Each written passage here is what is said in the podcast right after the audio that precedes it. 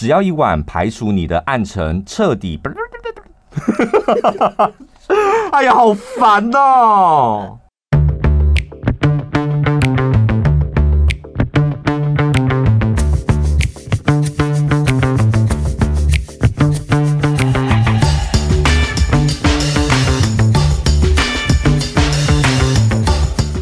大家好啊，好啊！难得你这么充满精神活力耶！这人到一个回光返照的时候，哦，会会会，我能理解。我昨天看到我朋友说，这该死的第四季。嗯，就是可以赶快滚嘛。嗯，哎，他一讲，真的我，然后我发现我们这几个会去留言的，大家都是有庞大的业绩压力。嗯，做业务的啊，然后有业绩压力的。第四季是真的对于每个人来讲是很重要，然后又很可怕的一个季节。就是好像今年的。最后的希望就是这一季了，对不对？就今年是好是坏？我发现大家都是那种偷懒型的，就是第一季没关系啊，还有第二季，第二季因为疫情啊，第三季因为还没恢复啊，所以现在所有的压力全部都挤在第四季做业务的啦。哎、欸，以前我认识我们一个前同事啊，本来也是做电台，后来他转行去做业务了嘛。嗯。哎、欸，他刚转职第一年，他我求掉了一灾不？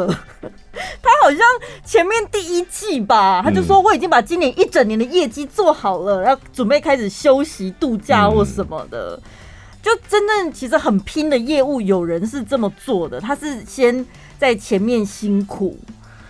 但是今年大部分我觉得很难。很难，因为就今年受疫情的关系，对，就是不然大部分也 我也感受过那种。第一季其实业绩就很好，然后接下来真的一整年都好轻轻轻松松的，真的躺着赚呢，好棒哦！因为接下来再进来的都是多的啊，就是你已经达到三分之二的门槛，接下来就真的轻松做，然后你知道就很舒服。嗯，哎，好景不长啊！每年工作工作其实就跟人生一样，没有一帆风顺的，起起伏伏。我有一天听到林志炫讲一句话，我觉得好震撼哦。嗯，他说呢，每个人一辈子都一定会有一次想要一了百了的心情。哦，有的人搞不好不止一次哦。对，但是他说最感人的地方是你回头去看的时候，发现你非但没有一了百了，你还负重前行。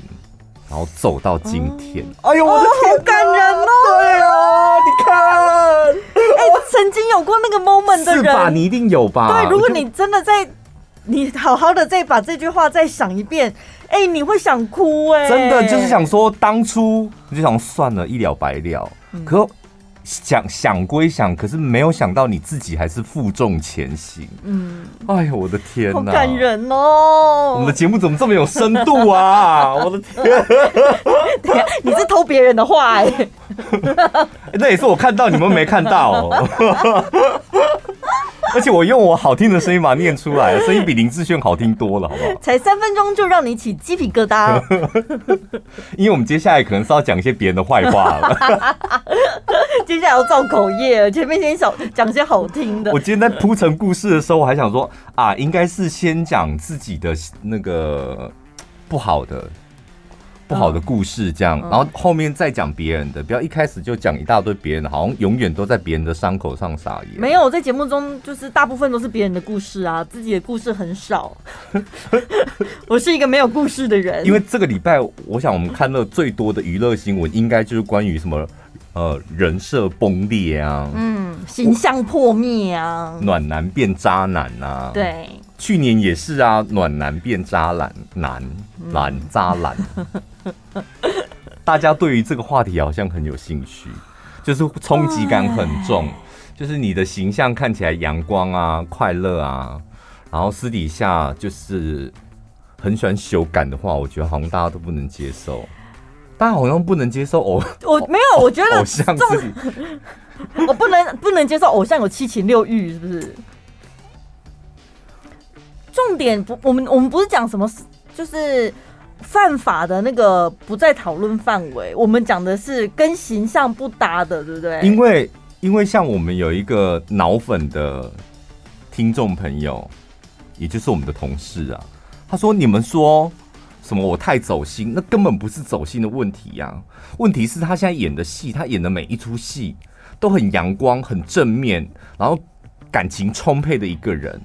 然后我说，那他他前女友就两个人交往，然后分开，然后堕胎，这个又怎么了吗？就是我我老实讲，就是他也没有逼他什么的。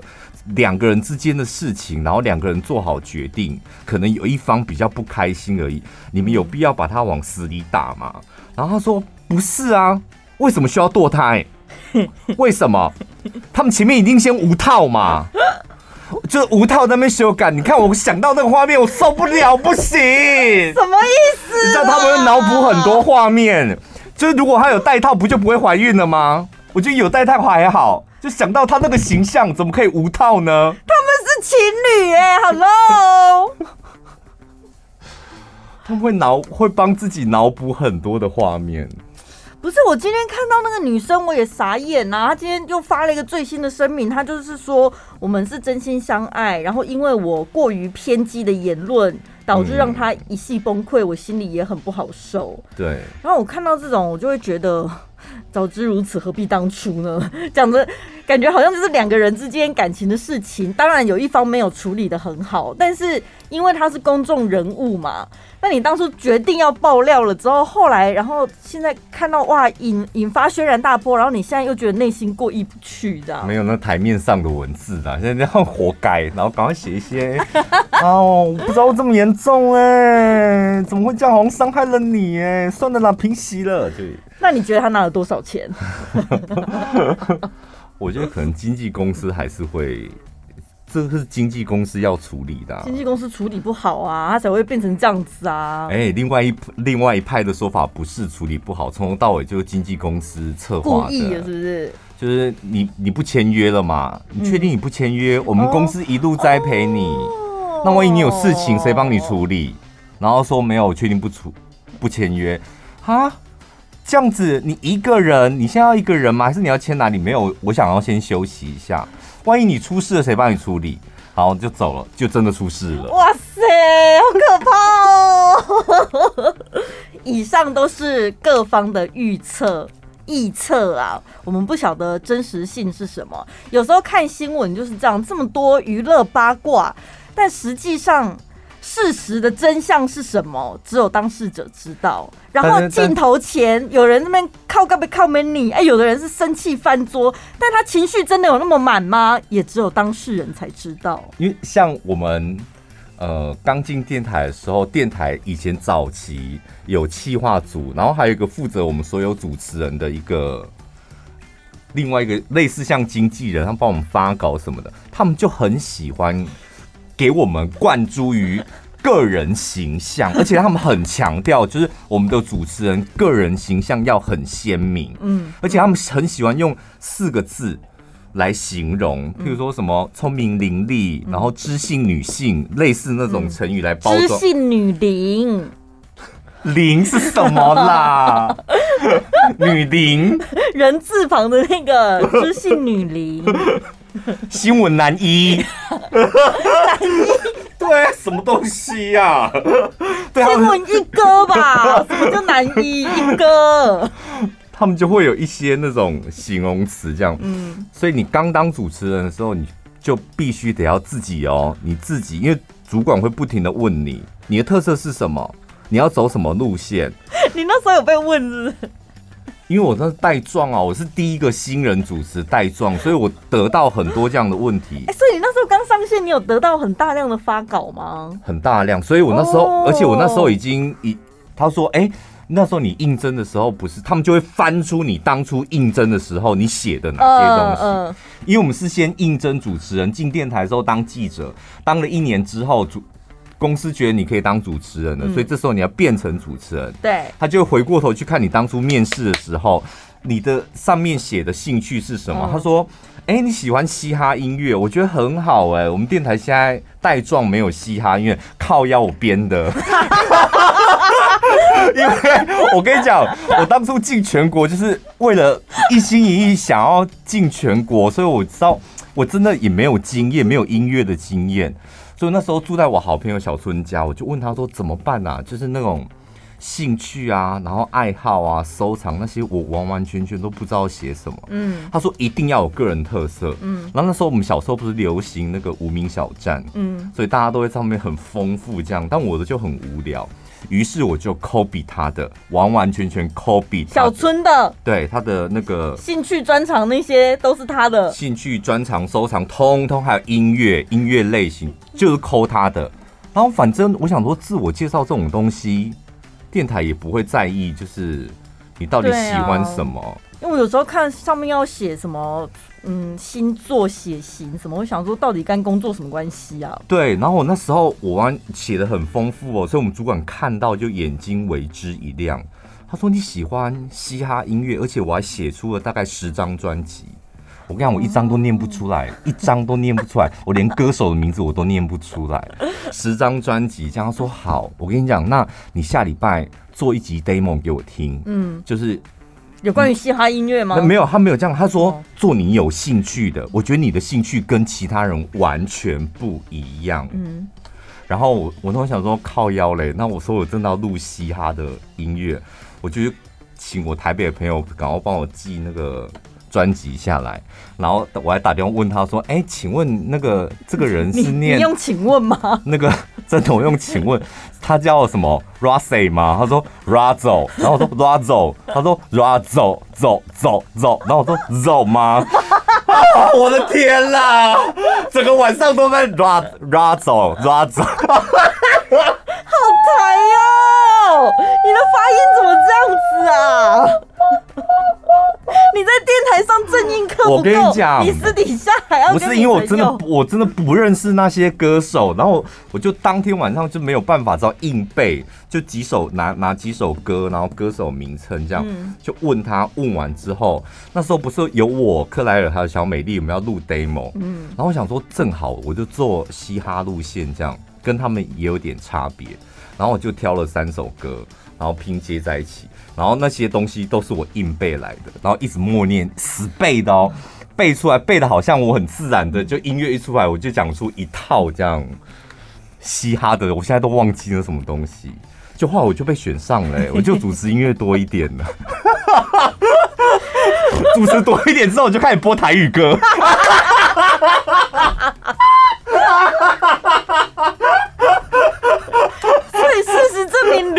真的是写好听话就好了，又没关系，对不对？你遇到关卡就跟考试一样，你只要想办法度过就、啊。对我那我那时候就想说好险，然后我当我开始主持音乐的时候，两个小时嘛，所以你总不可能都乒乒乓乓，你一定有些抒情歌什么的，所以基本上我大部分就是播我在听的歌、喜欢的歌。或者其他人推荐的歌，这时候就没人管你了。对，因为你已经顺利上线。但是我另外一个关卡又来，我不是我那个形那个自我介绍。对，接下来我们电台每年都会，不是每一季都会发一个 M File 吗？它算是一种小刊物，电台的刊物。然后那个时候有点像是。比如说我们现在的 podcast 会有订阅制嘛？对。那个时候你跟电台订阅呢，就是会员可以每个月收到那本刊物。刊物呢，我们真的是专业的企划人员，每个月会有、啊、对对会有不同的主题，你就可以认识跟了解这些 DJ 私底下在干嘛。最屌的是那时候。中部地区所有的 Seven 都会放我们的刊物，对，所有对，就放在那个报纸的那个架上那边，免费索取。哎、欸，免费索取，免费免费索取。所以只要你当那期的封面，基本上就是全全中部地区所有的 Seven 都可以看到你的脸，这样对。好了，我不是当主持人了吗？就第一关已经撒谎过了，变成主持人。嗯、接下来我要变成封面人物了，没错。所以要拉外景去拍。我们的企划人员，另外一个企划人员，刚刚是节目部经理，嗯，现在是企划人员过来说：“哎、欸，小潘，那你的兴趣是什么？我们跟听众朋友多介绍你这样。”然后我正要讲的时候，他又拿出那一张纸说：“我看你的自我介绍上面说你爱冲浪。冲浪”又拿出了在自我介绍。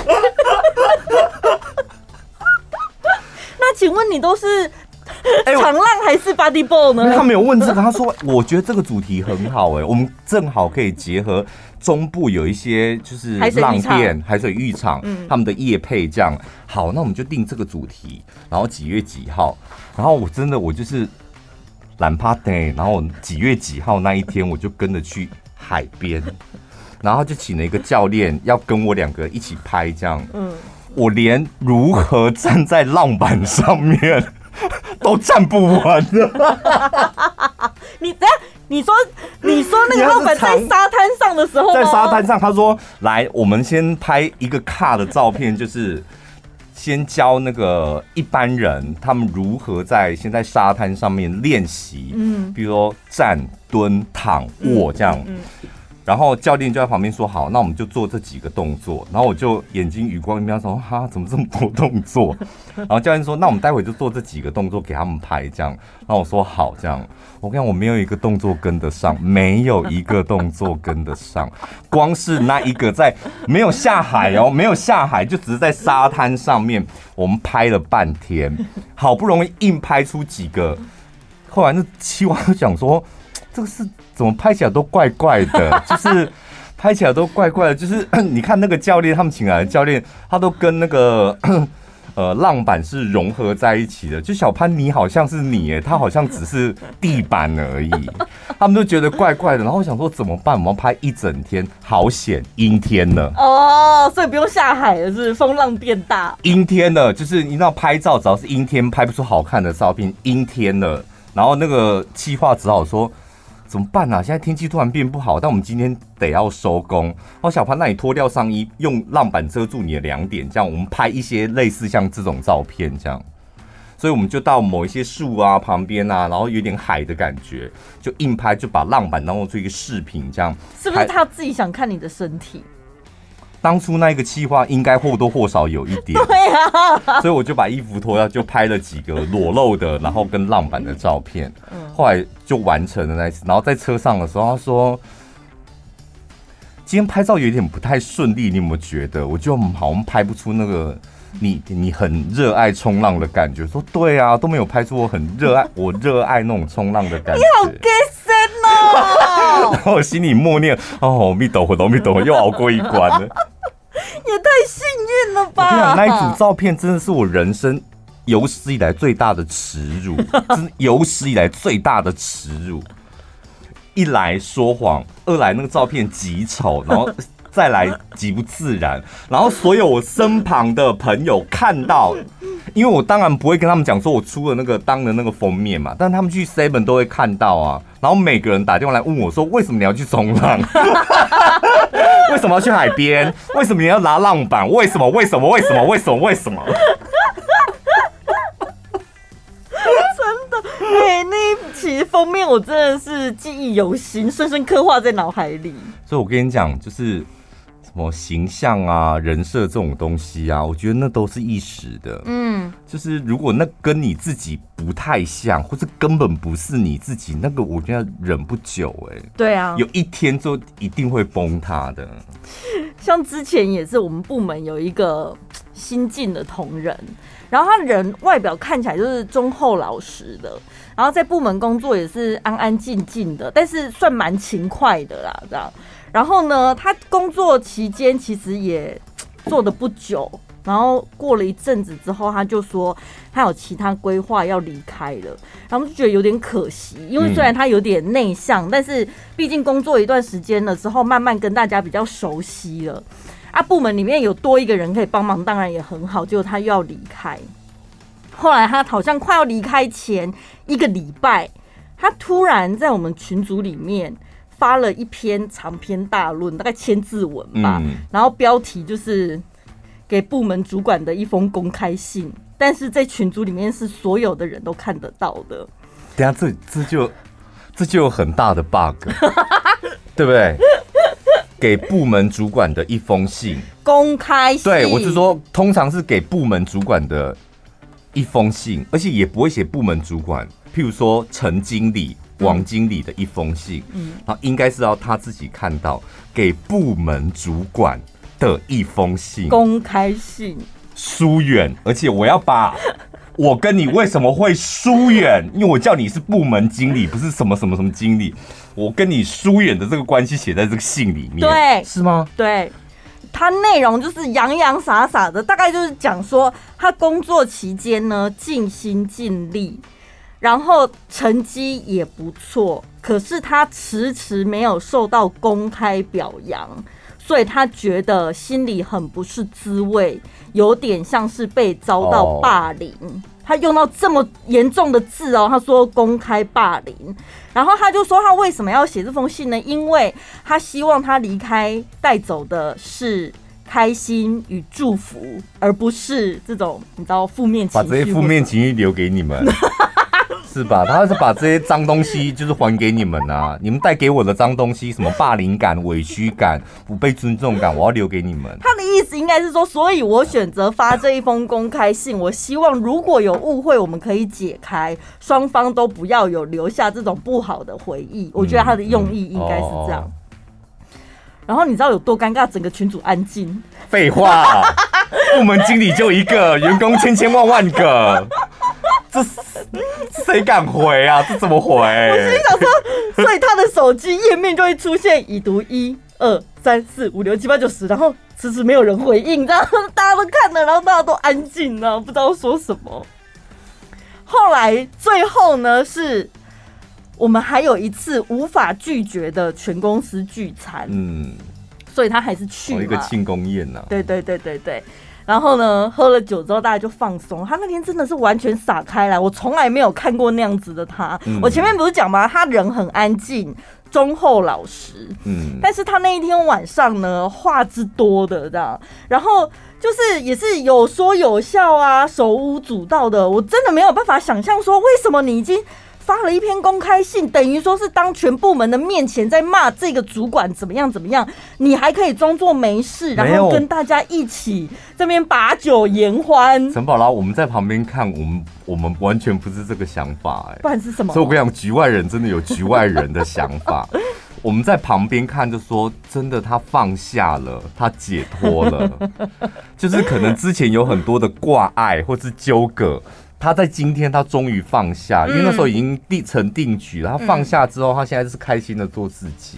对，然后我就会想说，那所以你当初为什么要把自己营造出一个乖乖牌的角色呢？所以到最后，真的，我们主管后来这个同事离职了之后，他就跟我们分享，他就说，当主管的为难之处就是，如果真的硬要选，宁可要一个意见很多。的员工也不要那种安安静静很乖的员工，因为你根本不知道他私底下会做什么，还有他心里在想什么。嗯，意见很多的员工至少他会讲出来嘛，那主管就想办法去协调跟沟通，这还好解决。嗯，我后来有跟你们那位主管就是聊过这件事情。嗯。我说你真的少了一个非常重要的步骤，是什么？就是如果你发现这个员工其实他是可用之才，嗯，不要说可造之才，可用之才，嗯，留在你的部门，他对于你的部门是有帮助的。但是他的个性，你可能觉得是一个不定时炸弹，嗯，那你就得要先解决掉他那个炸弹的问题，安插一个人。突破他的心防，这是最重要的工作。哎呦天哪，好像是安排什么间谍哦！当然，那就是间谍，就是间谍。你得要安插一个人，让他突破心防，可以适时的知道。因为你知道，有一些人他是没有办法在很短的时间内跟大家都熟，嗯，融入一个新的群体。啊，因为没办法很熟，所以他没办法何时何地讲出真心话或想法，然后甚至有点玻璃心。嗯嗯，就看别人一个眼神，他觉得。所以你们是不喜欢我吗？嗯，还是瞧不起我？嗯，然后好像你们都跟主管比较好，所以他需要一个出口。这个出口就是你知道，你要安插安插一个要不要进去？哦，我说这个非常重要，因为这个一来，这个要不要他帮助这个可造之才、可用之才，也帮助主管，他是一个沟通的桥梁。对啦，对，因为有些后来他现在就有很多要不要啦，真的，越来越得心应手了，是不是？因为我们都会同同事、主管，我们后来在聊天都会觉得有点可惜哦。有些人是真的能力很好，嗯，但是工作其实能力真的是排第二甚至第三，最重要第一，最重要最重要的还是做人。就是有些能力很好，他做人嗯不太行，人际关系处理不好的，就做人不太行，但他的专业就很容易会被否定，没有办法，我们电台环境就是这样。就是对安静的人比较吃亏，我们比较多是那种活泼的，或者是你可以愿意分享想法什么，然后跟大家都打成一片的，会比较容易。那怎么样跟大家打成一片呢、啊？我也觉得你们这样真的很厉害哎、欸。怎么样？就你们永远都可以打成一片啊，而且你们那一片很硬哎、欸，其他人要打都打不进去。有有吗？对，你们那一片的，我们有研究过，你们那一片的材质是什么？就是你们都钛金属吧、嗯？你们都在里面互打，打一片什么意思？也不是说你们打成一片吗？你们那一片呢、啊？我们那一片是谁？我们整个部门哦、喔，还是部门里面又有各小片呢？哦，你们部门里面很多片，但你们很多小碎片集成集结成一片这样。这种的才坚固吧？是不是？可能可能太坚固，啊、那会不会因为太坚固了，也比较不容易再纳入新的成员？我觉得你也没有资格说我们，你们部门也是差不多、啊。那当然啦、啊，不然怎么对付你们呢、啊？你们也不是吃素的、啊。我的部门也是弄走很多人，好不好？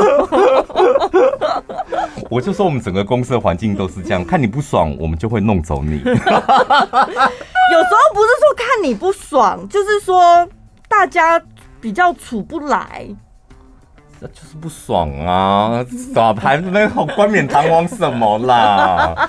就看到就不舒服，就觉得啊也融不进我们，然后算了啦，又不想让你融进，这样就算了，干脆就不要他了。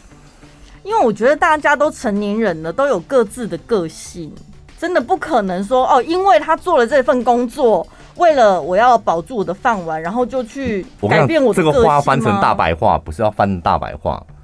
大家都是老屁股了，嗯，我们是老屁股哦，我们没有办法改变个性哦。你是新来的，你要想尽办法戳进我们的心坎里。你得配合我们，对不对？他们呐、啊，他们他们节目部的都这样。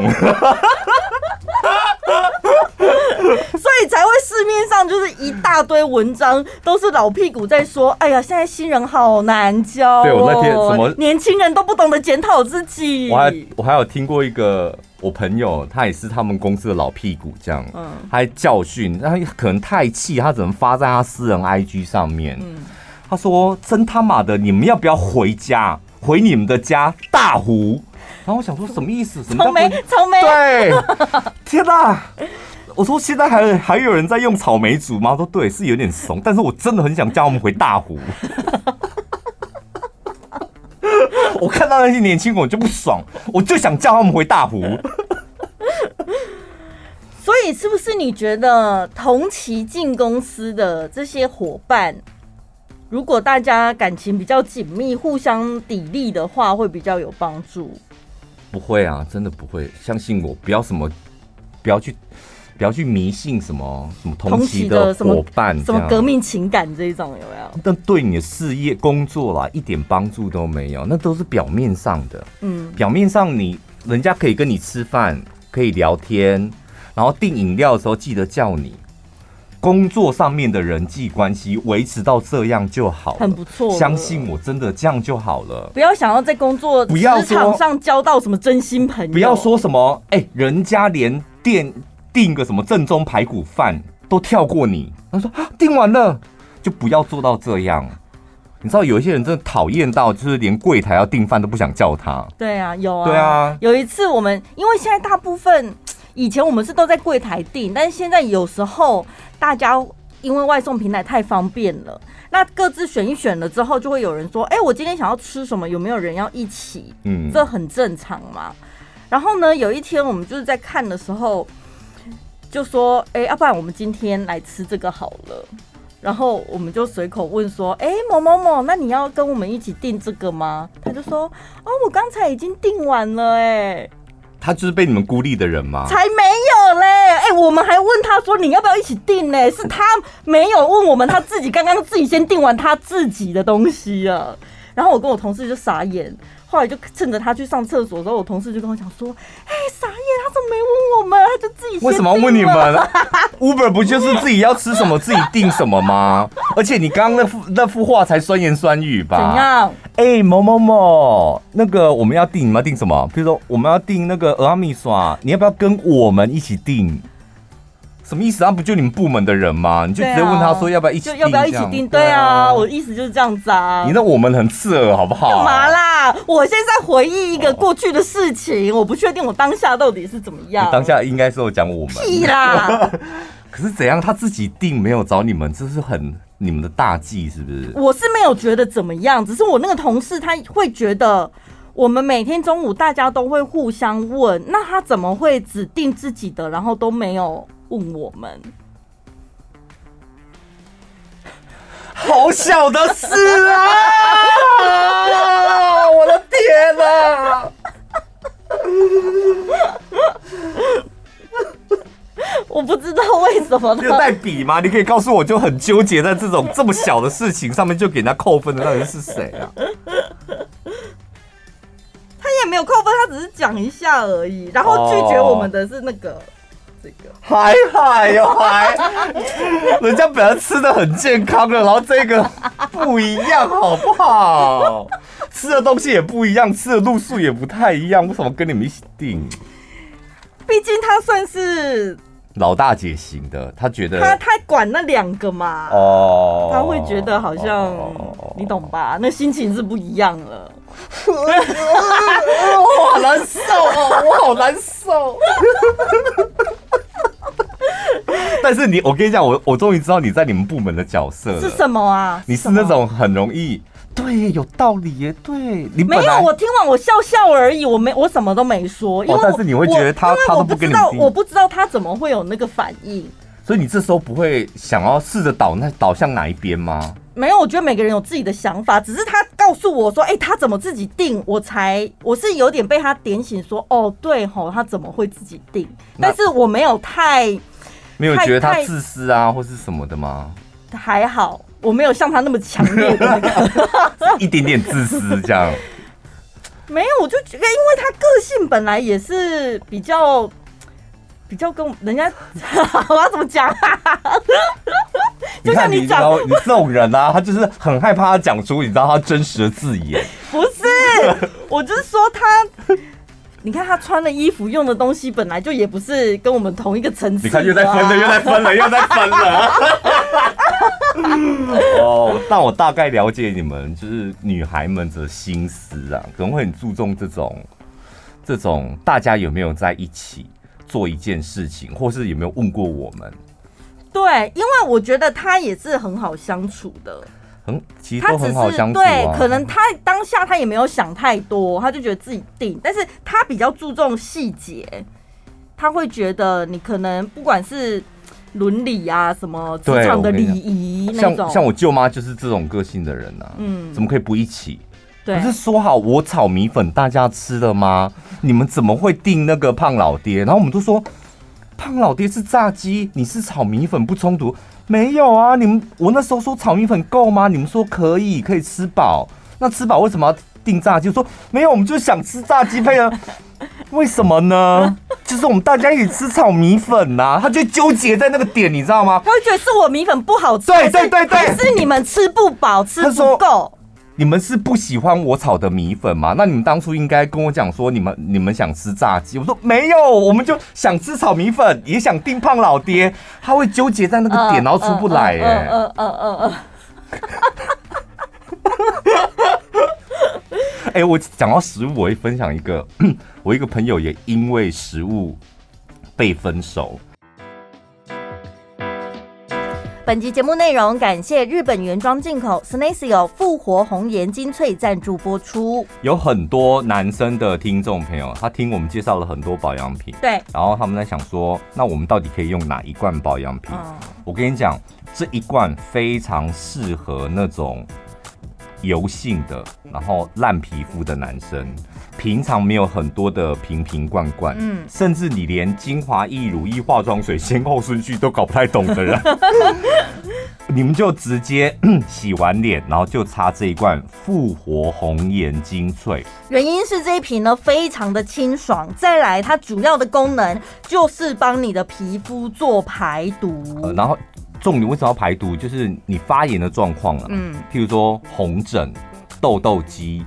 混合性肌肤，然后极油的那种，早上洗完脸，然后一到公司你就发现脸已经，尤其鼻翼开始出油的、啊、那种，属于比较油性肌肤的，非常适合用这一瓶。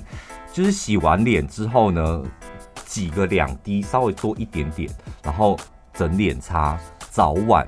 早晚两次这样，嗯，尤其像现在，因为大家都戴着口罩嘛，那你所有的呼气就是被口罩闷在里面，像一个蒸笼一样，然后脏污啊什么的，就是全部会累积在里面。一罐就好，它使用一次呢，日本原装进口的，因为呃，Senseo 他们最厉害就是做前导技术。嗯，什么叫前导技术？就是。呃，空气污染啊，老化啊，角质过厚啊，你的那个皮肤，你就想象它会越来越厚，越来越厚，然后厚的那一层完完全全是不是你的皮肤哦？它就像柏油路一样，它阻挡了所有你使用的保养品，就是铜墙铁壁罩住你的脸，像戴了一副面具。对，你就是你的脸外面有一层铜墙铁壁，嗯，你只能够用那个电钻钻开它，这样子所有保 那。前导技术就是它帮你把那个铜墙已经拨开，然后所以你的皮肤的疏通啊，然后代谢啊都会比较好。嗯，所以它用的是什么呢？用的是鸡血草。呃，鸡血草最大的功效呢，它就是让那个受伤的细胞给它营养，然后让它自己慢慢的长大，慢慢的长大。人会老啊，还有皮肤会皱，就是那那些细胞一个一个凋零。哦，对，Vicky 啊。太多 Wiki 啊，你看起来就是一个老。对，但是有一点点，有一些 Wiki 啊没有关系，其他长得很健康，这样，嗯、它主要是针对那细胞修复。还有甘草、沙甘果皮油、野生刺梨，这个里面有二十多种氨基酸跟有机酸，可以抗氧化跟解毒。包括像绞股兰啊、印度苦楝树，这个联合国直接叫它奇迹树，帮你镇静、抗菌、舒缓。对，它里面总共有六种非常重要的药用植物，所以针对那种发炎型的皮肤是非常好的。然后再来就是。你刚刚讲戴口罩，嗯，其实戴口罩对于敏感肌来讲，它很容易发炎。就是你口罩闷在里面，所以你的那一块就很三不五时冒一点小痘痘啊，对，或是三不五时那一块就有个烂嘴角的样子这样。而且你的口罩还一直在摩擦你的。使用一次呢，它的稳定效果可以长达七十二个小时，肤色提亮百分之七十三，然后保湿度增加百分之八十八。重点是隔天你皮肤的柔嫩度可以增加百分之九十。嗯，那现在呢，只要透过我们的节目资讯栏有个专属链接，可以点进去订购日本原装进口 s e n e s i o 复活红颜精粹一瓶五十 ml，原价是二六八零，现在有品牌周年庆是降价一瓶一二八零。透过我们的节目资讯栏呢，是买一送二，所以你一口气带回去三瓶是一二八零。嗯，男生就用这一瓶就可以，那女生呢，就是化妆水完直接擦它，再加你后面所有你自己保养的步骤，这样就可以了。我不是有有一阵子在台北工作嘛，住在台北，然后呢，后来呢，我有一个台中的朋友，他也到台北。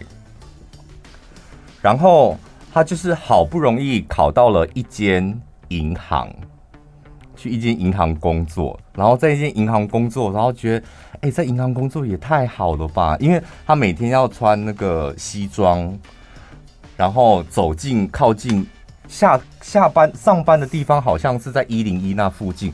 他觉得，往往我现在变成一个高端的台北人了，他就很得意、很骄傲这样。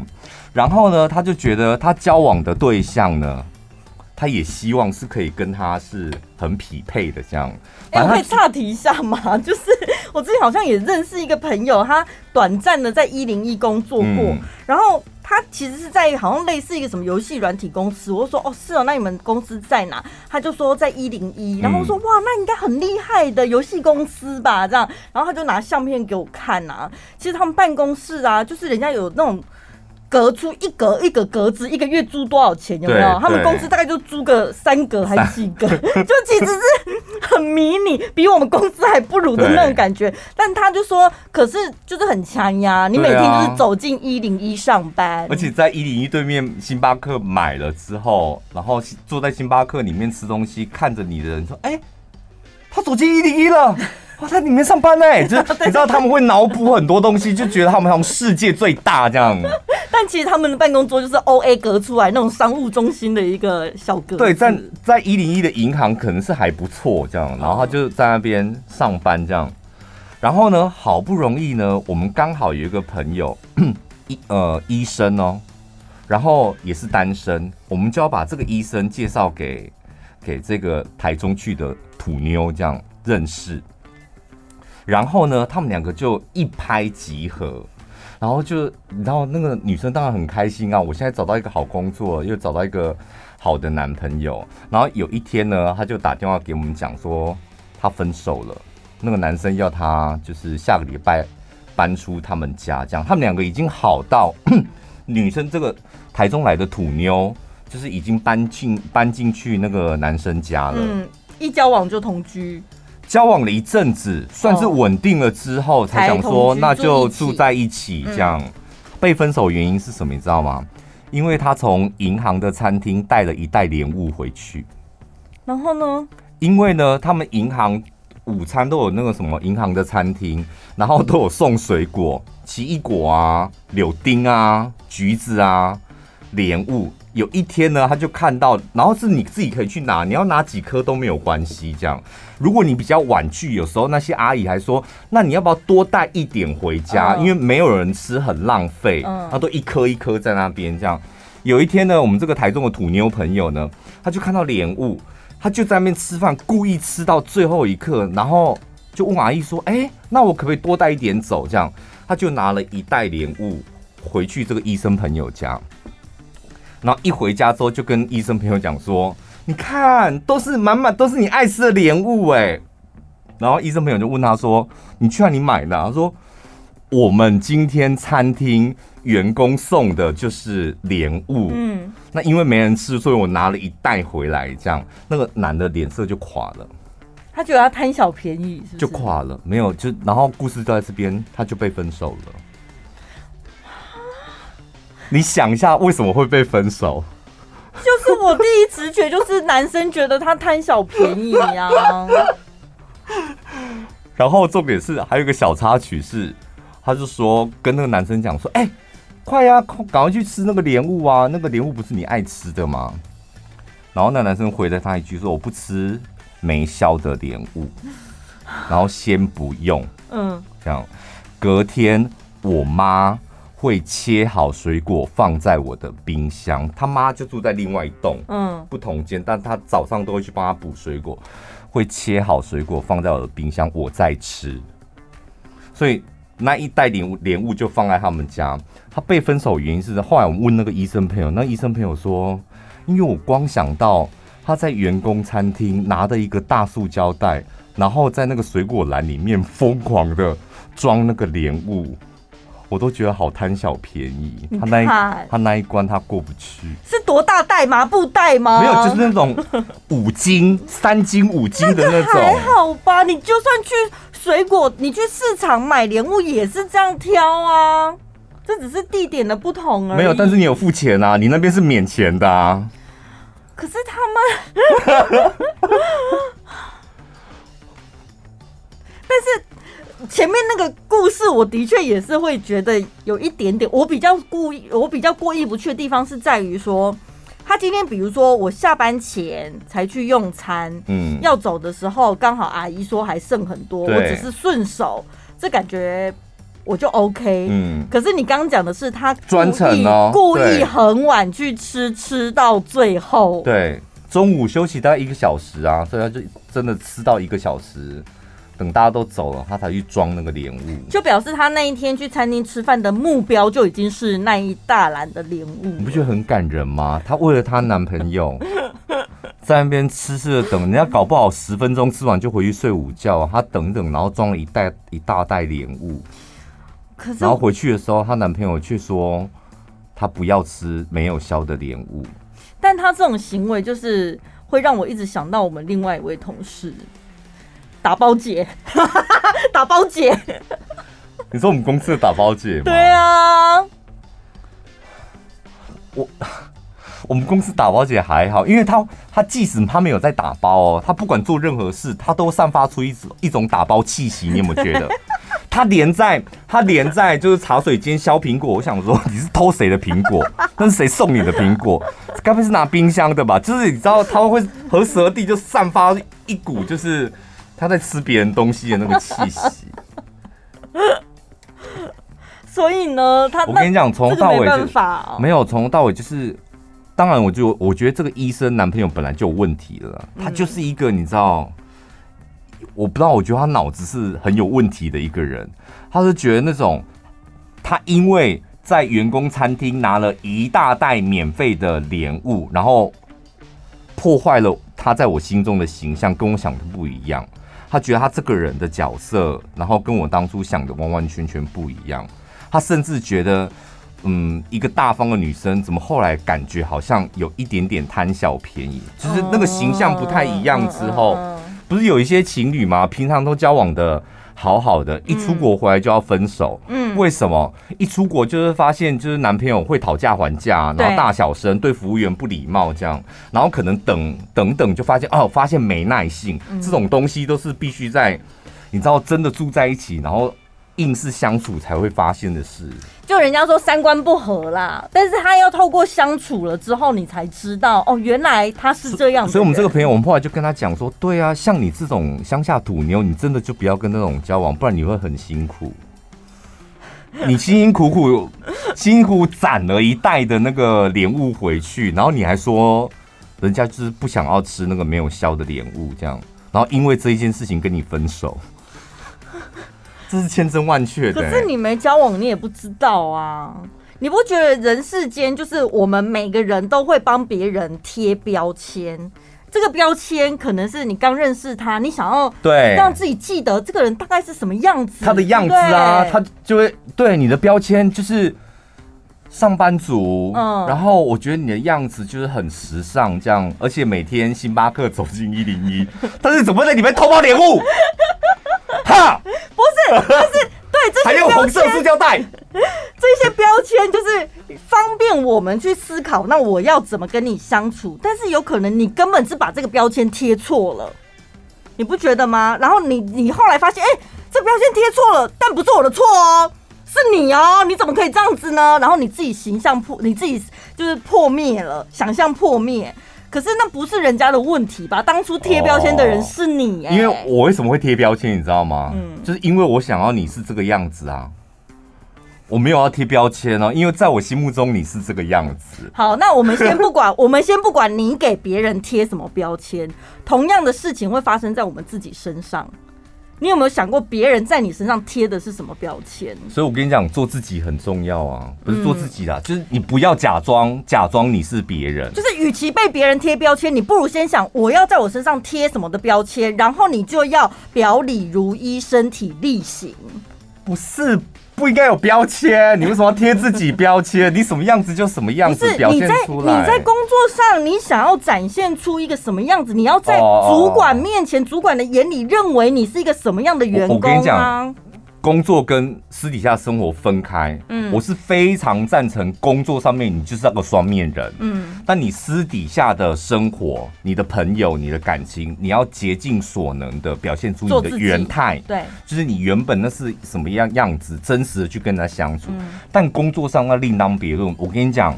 当你要进到公司的时候，你要给自己准备。我觉得一个标签也不够，要好几个标签。嗯嗯，对待普通工的标签，对待旁边假装是好朋友的标签，对待主管的标签，对待什么将来是竞争对手，你要很多标签。或是你们要把它理解成包装也可以。对，所以你不要你不要傻傻的在那边等，说别人在你身上冠上一个什么名号或贴上什么标签。打从你每天打卡进公司的那一刻，你就应该要把标你想要展现出来的那个标签跟包装往自己身上贴。问题来，问题来，陈大师解答一下。嗯、万一你发现你就是真的被贴标签了，嗯，是吧？嗯，好，今天你身上的标签就是陈宝拉就傻傻的啊，嗯，然后你。你不想要得到“傻傻”这个标签该怎么办？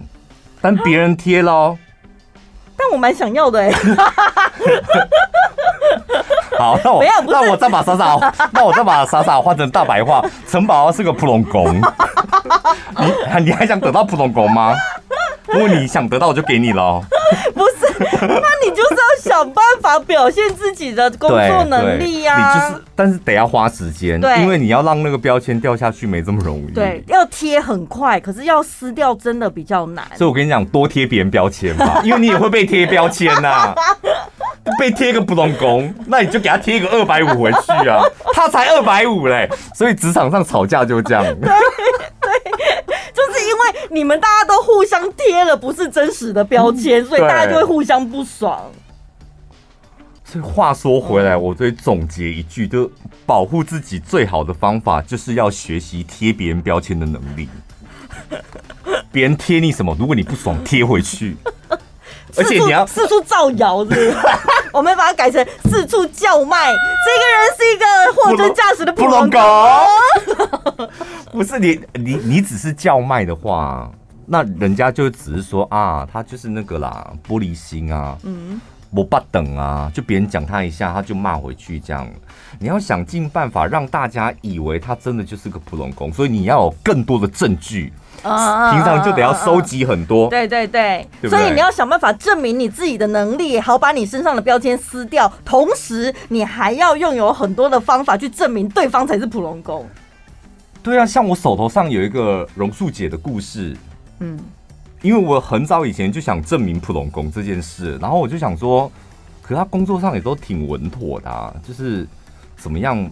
让大家知道他是个普龙宫的，我总不能去直接讲说，我觉得他就是个普龙宫，他是普龙宫。当我发现就是他跌落在小红树，而且把小红树给压扁的时候，这个故事我就无限放大啊，说你看吧，他就是个普龙宫，他把树都压扁了，把树压扁就是个普龙宫哦。我包装成一整集的 podcast 哎。好的，那我们最后要来分享这个听众朋友的留言，这么长，这里啦，吓、哦、死我了。他是 Emma 零九四一三四，他说呢，很爱听小潘宝拉，他认为应该要使用者付费，所以他就来成为赞助的其中一员。恭喜你成为我们小潘宝拉频道的第一位赞助者。对，我们本来没有没有碰，那是一个赞助连接，是不是？对，功德箱，功德箱网，没有想到居然会有人真的就往功德箱里面投钱呢？因为我们根本没宣传啊，啊就低调的在某一集我就把它放上去，而且那个连接很不显眼，我是放在最后的最后哎。哦，记得哦，在最后的最后。好，不要说找不到了。你知道宝拉多在乎那个位置，他现在告诉你了。你这也太明显了吧？这里是叶佩的后面吗？对。哎呦，我们两个好贪财哦！不用有压力，上面是自定金额的。哦，真的，所以是一块也可以自己输入一块。所以自定金额是这样，十块、二十块，应该吧？三百块什么的都可以。对，对。然后 Emma 她希望小潘宝拉可以长长久久，她愿意为她所获得的愉快付费。手比爱心，她手比爱心啊。对，那因为是自定金额嘛，他觉得输入一六八觉得有点不够，他的诚意，嗯，所以他输入了六百八，希望以后发达了之后变成一六八零。六百八蛮多的，因为我看大部分不是都五十块，对，五十一百的，一百这样，对，然后他们都会说请我喝杯咖啡，哦，所以才会五十一百什么三十之类的小额赞助。如果你们觉得我节目好听的话，就请我喝杯咖啡，他们都会这样讲，对对对对对，好文雅哦。啊，我上面是写欢迎自由捐献。这个就是捐献啊，喝什么咖啡啊？对呀、啊，他们又不是真的拿去喝咖啡。而且咖啡现在一百五了吧？没有五十块了。有啦，便利商店的。哦，不要哦，我会那，我看我会胃食道逆流，就喝了奇怪，我每次都胃都会不舒服。我我咖啡我要喝，就知道喝好一点的，然后喝几十块的咖啡、啊，而且我习惯喝三杯以上，哎，还这样暗喻。好了，这个就是谢谢你，A 妈，然后给我个结语，就是祝福大家天天开心，有个愉快的周末假期。